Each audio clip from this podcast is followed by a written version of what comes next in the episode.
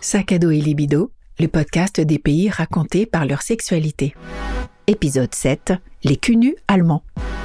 Les Allemands ont inventé beaucoup de belles choses. Le romantisme au XVIIIe siècle, l'opéra wagnérien, la saucisse de Francfort ou la fête de la bière. Ce qui est moins connu, c'est qu'ils ont aussi inventé le naturisme. Lui, c'est Antonio Fischetti, un journaliste scientifiquement porté sur le sexe. Son truc, c'est d'enquêter sur les sexualités du monde entier. À lire son dernier ouvrage, Sac à dos et libido, publié chez Jean-Claude Lattès.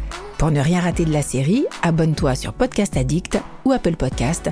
Et si tu as aimé, n'oublie pas de laisser un commentaire et une bonne note. Ça fait toujours plaisir.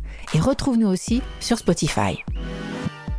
La première fédération de naturisme allemande a été créée en 1918. C'était alors la toute première fédération naturiste du monde. Et en France, l'équivalent ne verra le jour qu'en 1950.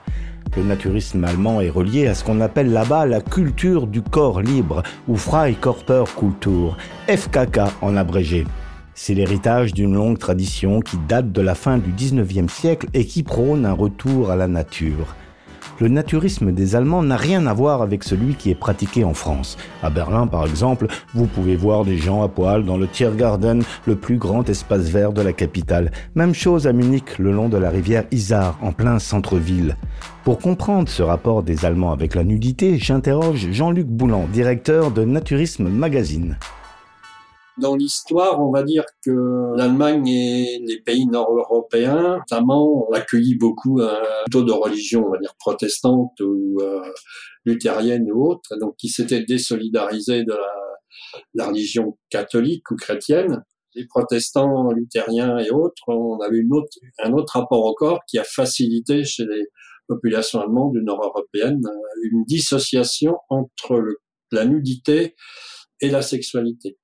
Dans les villes allemandes, euh, il paraît que le naturisme se pratique euh, dans des lieux, par exemple, au bord des fleuves, dans la ville, de façon beaucoup moins cachée qu'en France, par exemple. À Paris, on peut avoir une zone naturiste dans le bois de Vincennes, mais c'est isolé, il faut y aller exprès. C'est pas en plein cœur de la ville, euh, disons, au regard de, de tous. Il faut préciser pour les gens qui ne connaissent pas le naturisme que ça n'a pas une connotation sexuelle. Justement, est-ce que vous pouvez nous expliquer un peu cette philosophie de la culture du corps libre. La philosophie du, corps libre, c'est-à-dire qu'en fait, euh, si on prend l'angle latin, vous allez au sauna, et ça s'est produit euh, régulièrement, vous allez au sauna, vous dites à quoi ça sert de mettre un maillot de bain tout mouillé pour aller prendre un sauna, et vous allez dans un espace français, euh, si le sauna est mixte, vous êtes à peu près sûr que dans les cinq minutes, vous allez vous faire traiter d'exhibitionniste. Vous regardez à la, télévision, télévision allemande à 18h30, vous voyez un téléfilm, vous voyez un gars, un homme sortir nu de sa douche, et ça dérange personne parce que la nudité est considérée comme un état naturel.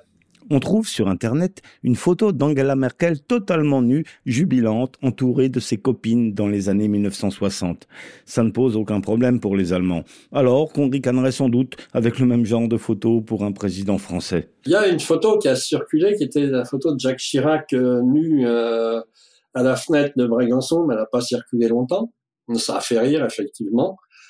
Euh, effectivement, alors que dans les pays nordiques, on sait qu'il y avait une premier ministre d'un pays nordique qui recevait ses invités dans le sauna, y compris les autres responsables, les hauts responsables d'autres pays européens. Dis-moi, dans le sauna, j'y vais nu.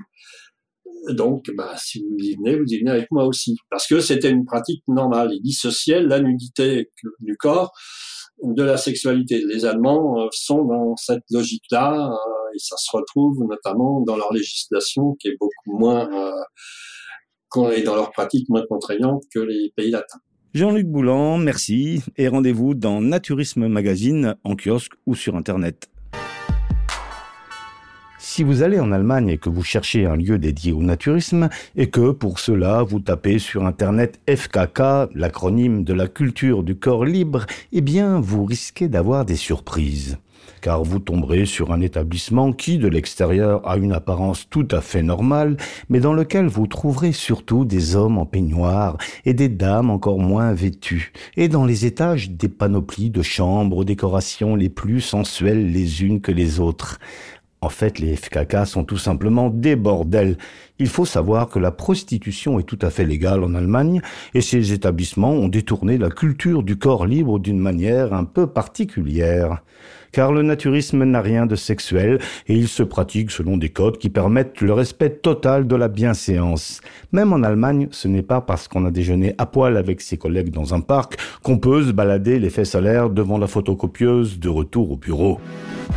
Et si tu veux continuer ce voyage dans les sexualités du monde entier, il y a le livre d'Antonio Fischetti, Sac dos et libido, publié chez Jean-Claude Lattès, et ses chroniques dans le magazine voyageur AR. AR comme aller-retour. Pour ne rien rater de la série, abonne-toi sur Apple Podcast ou Castbox et si tu as aimé, merci de nous laisser un commentaire et une bonne note et retrouve-nous aussi sur Spotify. Dans le prochain épisode, comment faire l'amour sans être marié au Maroc.